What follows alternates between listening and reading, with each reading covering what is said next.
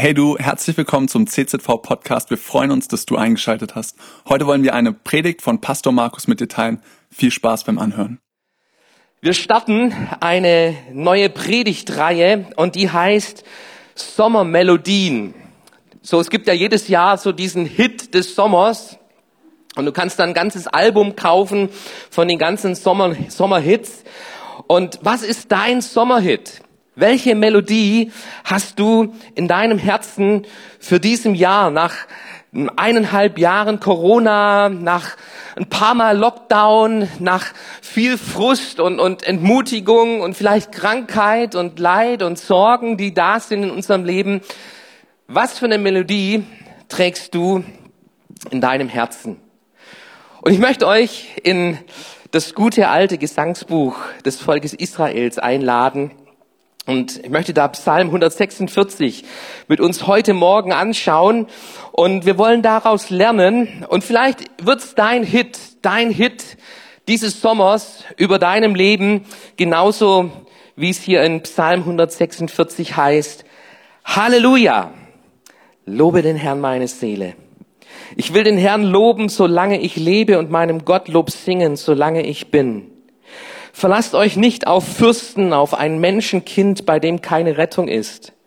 Fährt sein Geist aus, wird er wieder zur Erde. An dem Tag ist's aus mit allen seinen Plänen. Wohl dem, dessen Hilfe der Gott Jakobs ist, dessen Hoffnung ruht auf dem Herrn, seinem Gott. Er hat Himmel und Erde gemacht, das Meer und alles, was darin ist. Er bewahrt Treue auf ewig. Er verschafft den Unterdrückten Recht und gibt den Hungrigen Brot. Der Herr löst die Gebundenen, der Herr macht die Blinden sehend, der Herr richtet die Elenden auf, der Herr liebt die Gerechten, der Herr behütet den Fremdling, er erhält Waisen und Witwen, aber die Gottlosen lässt er verkehrte Wege gehen. Der Herr wird herrschen in Ewigkeit, dein Gott, O Zion, von Geschlecht zu Geschlecht. Halleluja. Halleluja. Psalm 146 ist ein Halleluja-Psalm. Wenn du es nicht bemerkt hast, am Anfang steht Halleluja und am Ende steht Halleluja. Und es ist eine Typenbezeichnung von eine Gruppe von Psalmen, von diesen 150 Psalmen, die du im Psalmbuch findest, diese Hallel-Psalmen. Hallel heißt preist und Luja heißt den Herrn, preist den Herrn. Es gibt ein paar Wörter, die sind international. Kennt ihr die? Das ist Hallo, Hello, Hola. Das ist international. Taxi, Taxi ist auch international. Mit Taxi kommst du auch durch die ganze Welt durch. Und mit Halleluja erst recht. Überall auf der Welt, auf dieser Welt gibt es Christen, die dieses Halleluja im Herzen haben, die verstanden haben, was dahinter steckt. Und ähm, jemand hat mal so den Versuch gemacht, in, einem, in einer U-Bahn hat er laut gerufen, Halleluja.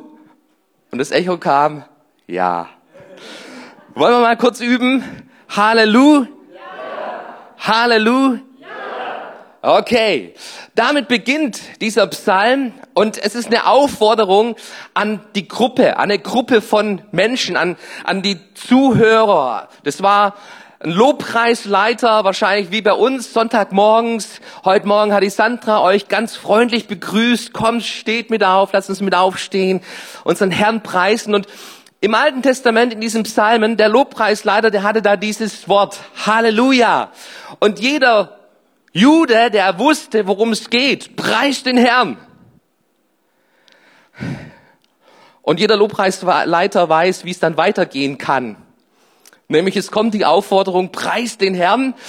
Und wer preist den Herrn? Es ist der Lobpreisleiter alleine.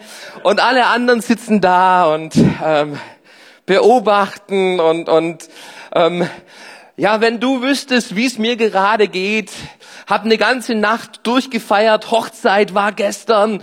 Und, und jetzt soll ich heute Morgen hier wieder den Herrn preisen. Und außerdem bei uns ist alles dunkel momentan, keine Sonne in Sicht und wo, wo, wie kann ich da Gott preisen? Und der Psalmist, der kümmert sich nicht darum, was andere denken, wie andere damit umgehen, sondern er sagt, lobe den Herrn meine Seele. Und hier ist ein Schlüssel zum Lobpreis, ihr lieben Freunde. Lobpreis hat nichts mit, mit, mit Gefühl zu tun. Fühle ich mich heute im richtigen Modus? Ist bei mir heute Sonnenschein? Grund zur Freude, Grund zur Anbetung? Darum geht's nicht bei Lobpreis, bei Anbetung, sondern es ist eine klare Entscheidung, eine persönliche Entscheidung, die jeder für sich selbst treffen muss. Und du findest immer wieder so diese Aufforderung, lobe meine Seele. Lobe meine Seele. Warum?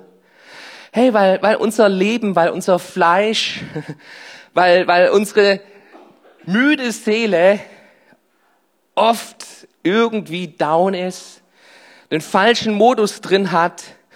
Und was es braucht, ist diesen Punkt der Entscheidung, ganz egal. Ganz egal, ich lobe den Herrn, lobe den Herrn, meine Seele. Und dann sagt er in Vers 2, ich will den Herrn loben, solange ich lebe und meinen Gott singen, solange ich bin. Ich will den Herrn loben jeden Tag meines Lebens. Weißt du das? Nicht nur, wenn, wenn's, wenn die Sonne scheint und wenn das Leben es gut mit mir meint, will ich den Herrn loben, sondern ich will den Herrn loben, auch wenn es drunter und drüber geht, auch wenn meine Seele platt ist, wenn, wenn gar nichts in mir irgendwo ist, wo ich den Herrn preisen möchte, von, von, von den äußeren Dingen her gesehen. Es braucht diese Entscheidung. Und dieser Psalmist, er für sich, er lädt ein, aber er für sich, er hat diese Entscheidung getroffen. Ich lobe den Herrn, solange ich lebe, solange ich bin. Und dann fährt er fort, den Grund zu nennen. Es ist immer gut zu wissen, warum. Warum ist es die richtige Entscheidung, den Herrn zu loben, alle Tage unseres Lebens? Und in diesem Psalm, da gibt es diesen Kernvers, um den sich alles dreht. Es ist Vers 5. In Vers 5, wohl dem, dessen Hilfe der Gott Jakobs ist, dessen Hoffnung ruht auf den Herrn, seinen Gott, der, der Himmel und Erde gemacht, das Meer und alles, was darin ist. Er bewahrt Treue auf ewig. Und darum geht's in diesem Psalm um diese Treue. Der Psalmist erinnert sich an diese eine Sache, die im Leben zählt, worauf man sein Leben bauen kann. Und das ist die Treue Gottes. Worauf baust du dein Leben? Worauf baust du dein Leben? Ich habe mal so ein bisschen nach der Treue recherchiert bei Google und es gibt eine Statistik, eine Statistik von ähm, den Ländern, wo die meisten Seitensprünge stattfinden. Auf Platz eins steht Thailand mit 56 Prozent. Also die Befragten in Thailand, 56 Prozent gaben an, schon mal einen Seitensprung gemacht zu haben. An zweiter Stelle steht Dänemark, 46 Prozent. Und an dritter Stelle mit Italien steht Deutschland an dritter Stelle mit 45 Prozent, noch vor den Franzosen. Das hat mich gewundert. Also die Franzosen, das ist doch das liberalste Land und, und wo, wo Amour und, und hoch im Kurs steht. Die Franzosen sind treuer als die Deutschen. Krasse Geschichte. Treue, wo findest du Treue? Selbst bei Messi war es jetzt an einem Punkt, wo er wieder neu verhandelt hat mit Barca, den, Pre äh, den Verein zu verlassen. Das ist ja sein, immer noch sein erster Verein, wo er Fußball so richtig in Karriere reingekommen ist und sieht aus, dass er jetzt trotzdem treu bleibt seinem Verein. Also, hey, ein Fußballer kriegt irgendwo ein besseres Angebot und zack, weg ist er von seinem Verein, ja? Wo findest du Treue?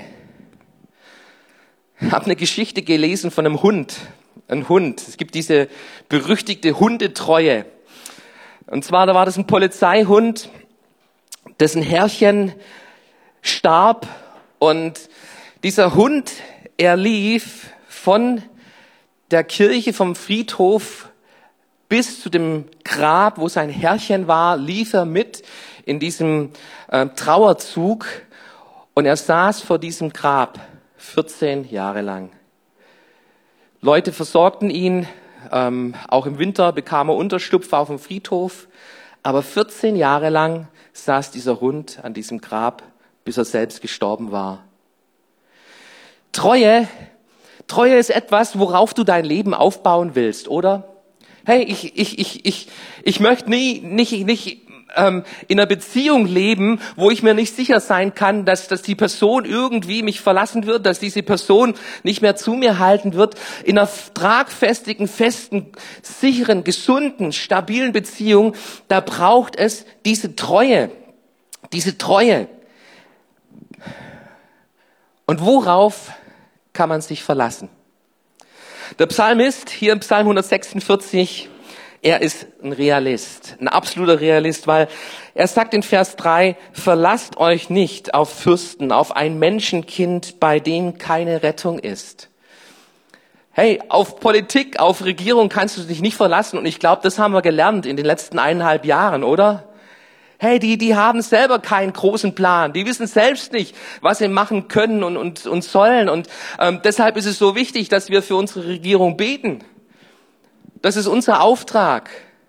Aber auf Regierung, da sollst du nicht bauen und dich verlassen. Und wenn du dir die Weltgeschichte anschaust, dann stellst du fest, dass Regierungen, dass Länder kommen und gehen.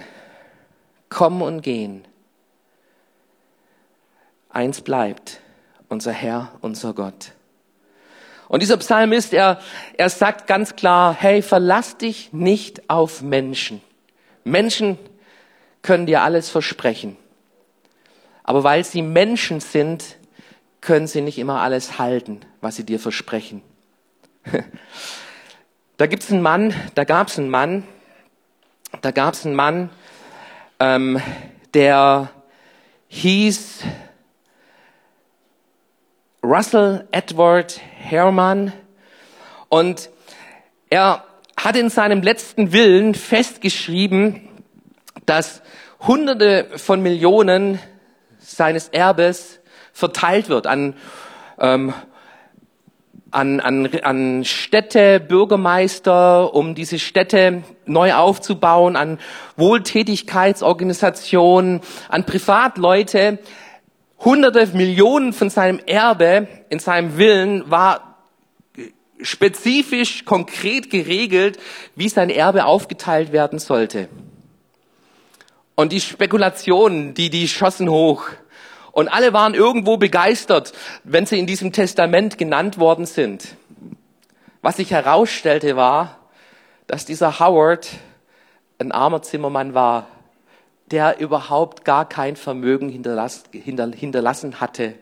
Der hatte nur in seinem Willen einfach so einen Traum reingesetzt, aber es war nichts da, es war eine Luftnummer, es war eine Blase, die platzte und die Menschen dann enttäuscht worden sind. Wir haben einen Gott, das ist das, wo der Psalmist seinen Fokus drauf setzt und wo, wo, wo, wo er uns aufruft, deshalb den Herrn zu preisen. Wir haben einen Gott, der treu ist, der treu ist. Psalm 146, es ist interessant, Psalm 146 wurde 1900 1943 bei der Barmer Erklärung wurde dieser Psalm von den Unterzeichnern laut vorgelesen. 1934 in Deutschland hatte das Nazi-Regime Adolf Hitler die Regierung übernommen. Er war an der Macht und es gab Theologen, denen bewusst war, hier schlägt eine wichtige Stunde. Eine wichtige Stunde, wo wir als Christen aufstehen müssen. Und, und sie versammelten sich in Barmen, deshalb heißt es Barmer Erklärung 1934. Unter anderem der Theologe Karl Barth war einer dieser Unterzeichner. Und der Kernsatz von diesem, von diesem Schriftstück lautet, Jesus Christus allein sei das eine Wort Gottes. Darum hätten Christen ihm allein und keinen anderen Mächten ihrer Gegenwart zu vertrauen und zu gehorchen. Und diese Unterzeichner, sie unterschrieben und sie lasen bei diesem denkwürdigen Treffen Psalm 146 gemeinsam vor, beteten miteinander, verabschiedeten sich. Und es war der Punkt, wo die Verfolgung auch über sie hereinbrach. Und viele mussten fliehen, Flucht, Pflicht, Flucht, äh, flohen ins Ausland. Manche wurden auch umgebracht. Aber diese, diese Unterzeichner, sie hatten eins erkannt. Hey, auf Regierung, auf, auf die Mach Mächtigen kannst du dich nicht vertrauen, kannst du dich nicht verlassen. Allein auf Gott, Jesus Christus. Er, er ist es, auf den wir bauen auf den wir unser Leben setzen. Wenn du dir diesen Psalm dann anschaust, dann ist es interessant. Elfmal in diesem Psalm wird Herr verwendet. Der Herr hilft. Der Herr steht bei. Gott wird viermal erwähnt. Das sind 15 Mal, 15 Mal wird der Fokus auf Gott gelenkt, weg von uns Menschen, hin zu diesem Gott, der treu ist, 15 Mal. Und ihr Lieben, hier ist der Schlüssel zu einem glücklichen Leben. Wenn du ein glückliches Leben haben willst, dann setz deinen Fokus ganz auf Gott. Setz ihn auf Gott und nicht auf Menschen. Auch nicht auf deine Umstände und auf deine Situation, sondern setz deinen Fokus ganz auf Gott. Und dann bringt dieser Psalmist Jakob ins Spiel. Jakob, dieser Stammvater des Volkes Israels. Jakob, der eigentlich als Betrüger unterwegs ist, sein ganzes Leben lang das Erstgeburtsrecht von seinem Bruder überlistet, um das Erstgeburtsrecht zu bekommen. Er hört auf die Stimme seiner Mutter an der Stelle. Er muss fliehen, landet bei seinem Onkel Laban, gibt sein Bestes und er merkt, wie Laban das Versprechen nicht hält und er muss noch, noch länger arbeiten. Und so ist Jakob, dieser Betrüger, sein ganzes Leben lang unterwegs. Bis an den Punkt, wo er sich Gott stellt. Wo er sich Gott stellt in dieser Nacht, wo er mit Gott ringt, mit Gott streitet. Und an dem Punkt, wo er sagt, Gott, ich lass dich nicht, du segnest mich denn. Und an diesem Punkt wird sein Name zu Israel dieser Stammvater Jakob, der sich selbst vertraute, der auf andere Menschen gehört hatte und sich dann seinem Leben stellen muss und feststellt, auf alles, wo ich bisher gebaut habe, das ist wie Sand. Woran ich mich festklammere, was der Inhalt meines Lebens sein soll, das bist du Gott und ich lass dich nicht, du segnest mich denn. Und das ist der Wendepunkt im Leben von diesem Jakob. Und ihr lieben Freunde, diesen Punkt, den braucht jeder Mensch in seinem Leben, wo du realisierst, all meine Kämpfe, all mein Tun, all mein Rennen, all mein Vermögen, all das, was ich versuche zu bewegen, wo ich, wo ich auf andere Menschen höre, letztendlich gibt es nur diesen Gott, diesen Gott, der mein Leben rettet, der mein Leben festhält in seiner Hand. Und an diesem Gott möchte ich mich festmachen. Das ist dieser Punkt, den jeder Mensch in seinem Leben, an dem jeder Mensch in seinem Leben hinkommen muss, wo du, wo du erkennst, wo kommt wahre Hilfe her, wo kommt Rettung her in deinem Leben.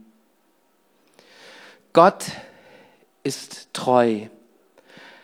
In der Bibel ist es so ein zentrales Thema, wo die Bibel uns immer wieder darauf aufmerksam macht, uns daran erinnert, dass wir einen Gott haben, der treu ist. Und ich möchte ein paar Bibelstellen vorlesen, wo die Bibel uns vermittelt, dass Gott treu ist. 2. Timotheus Kapitel 2, Vers 13.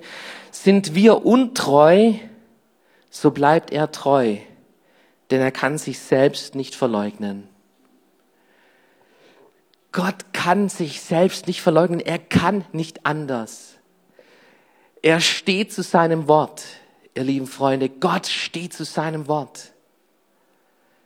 Er bleibt treu, auch da, wo wir untreu sind. 1. Johannes 1, Vers 9. Wenn wir aber unsere Sünden bekennen, so ist er treu und gerecht, dass er uns die Sünden vergibt und reinigt uns von aller Ungerechtigkeit. Und liebe, lieber Freund, ich möchte dich ermutigen, ich möchte dich anspornen, an der Stelle die Treue Gottes für dich neu zu entdecken und dein Leben darauf zu bauen. Und es beginnt mit diesem, mit diesem Punkt, wo du zu Gott kommst, mit deiner Sünde, mit deinem Versagen, mit deiner Schuld, darfst du zu Gott kommen. Und du wirst erleben, die Treue Gottes, wie er Schuld und Sünde vergibt. Hebräer 10, Vers 23. Lasst uns festhalten an dem Bekenntnis der Hoffnung und nicht wanken, denn er ist treu, der sie verheißen hat. Halt fest. Halte fest an diesem Gott, an seine Verheißung, an dieser Hoffnung. Hoffnung für unser Leben, dass Gott zu seinen Verheißungen steht. Daran wollen wir festhalten. Und der Psalm, hier Psalm 146, beschreibt diesen Gott. Er beschreibt ihn als einen Gott, der hilft, als den Schöpfer, den Schöpfer, der Gerechtigkeit verschafft, der versorgt, der befreit, der aufrichtet, der die, der die Gerechten liebt, der die Gerechten liebt. Und ihr lieben Freunde, das ist die Geschichte in der ganzen Bibel. Du findest einen Gott, der treu ist und die Gerechten liebt. Du findest es beim Volk Israel, wie Gott diese Sklaven aus Ägypten herausführt. Du findest es bei David und Goliath, wo dieser Junge diesen Riesen besiegt. Du findest es bei der Witwe und Elia, wo Elia glaubt und, und betet und Versorgung ist plötzlich da, mitten in der Not. Du findest es bei Jesus. Und wenn du Jesus anschaust, dann im Neuen Testament, in Lukas Kapitel 4, findest du Jesus in der Synagoge und er liest aus dem Jesaja-Buch. Und er spricht über diesen, über die Salbung Gottes, die, der Geist des Herrn ist auf mir, dass er Gefangenen die frohe Botschaft bringt, den Armen, den Armen Hilfe. Und du stellst fest, dieser Psalm, dieser Psalm, er war Teil auch im Leben von Jesus. Und ich kann mir vorstellen, dass Jesus als, als Jude diesen Psalm auswendig kannte. Und er hatte diesen Psalm schon oft gehört und schon oft im, im, im Lobpreis, in der Anbetung erlebt, wie dieser Vorbeter Halleluja preist den Herrn. Und vielleicht hat er erlebt, wie die Gemeinde still da saß und nicht reagierte. Und Jesus, er war einer von denen, die es kapiert hatten und sagte, ich will den Herrn loben, solange ich lebe und solange ich bin.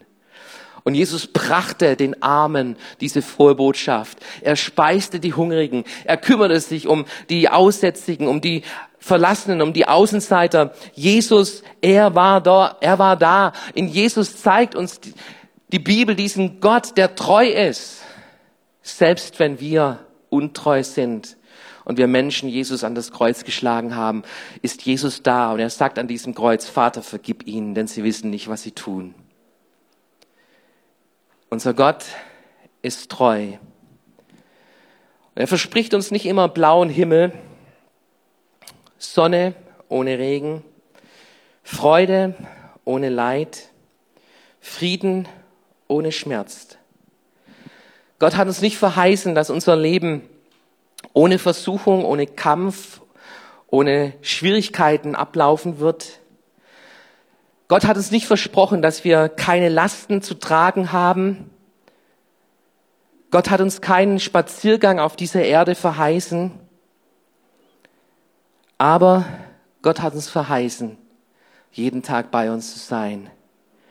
Die Kraft für diesen Tag, uns damit auszurüsten. Er hat uns einen Ruhepol inmitten dem Sturm verheißen. Da, wo wir uns ihm stellen, wo wir zu ihm kommen da wo unser Licht erleuchtet wird durch sein Wort. Er verheißt uns Gnade in all den Herausforderungen. Er verheißt uns Hilfe von oben. Und er verspricht uns und verheißt uns bedingungslose Liebe. Das ist unser Gott. Der Herr liebt die Gerechten. Und jetzt schau in den nächsten Vers noch hinein und da heißt es, aber die Gottlosen lässt er verkehrte Wege gehen. Ich habe mich gefragt, gottlos, was, was bedeutet gottlos? Und ich habe festgestellt, gottlos, das sind nicht unbedingt die Menschen, die von Gott nichts wissen wollen, die, die, die noch nie irgendwie sich für Jesus, für, für Gott interessiert haben, sondern gottlos, das kannst du, das kann ich sein in meinem Alltag. Gottlos bedeutet, dass wir diesen Fokus verloren haben. Diesen Fokus, wo dieser Psalmist uns auffordert, auf diesen Herrn zu schauen, an seiner Treue uns festzumachen. Gottlos bedeutet, dass ich mich um meine, um meine Pläne, um meine Ziele drehe und Gott einfach loslasse. Und ihr lieben Freunde, das ist Christsein in die falsche Richtung und es wird nicht funktionieren. Christsein bedeutet, ich will den Herrn loben. Meine Seele preist den Herrn, solange ich lebe, solange ich bin, weil dieser Gott treu ist. Dafür lebe ich, dafür gebe ich mein Leben. Er ist das Zentrum meines Lebens. Ich möchte bitten, dass das Lobpreisteam nach vorne kommt. Wir haben spannende Zeiten hinter uns. Und ich weiß nicht, wie, was die Zeiten noch mit sich bringen. Ich bin kein Prophet. Aber was ich sein möchte, ist diese eine Person, die erkannt hat, wer Gott ist für mein Leben und worauf ich mein Leben baue und woran, ich festhalte. An meinen Gott, der treu ist.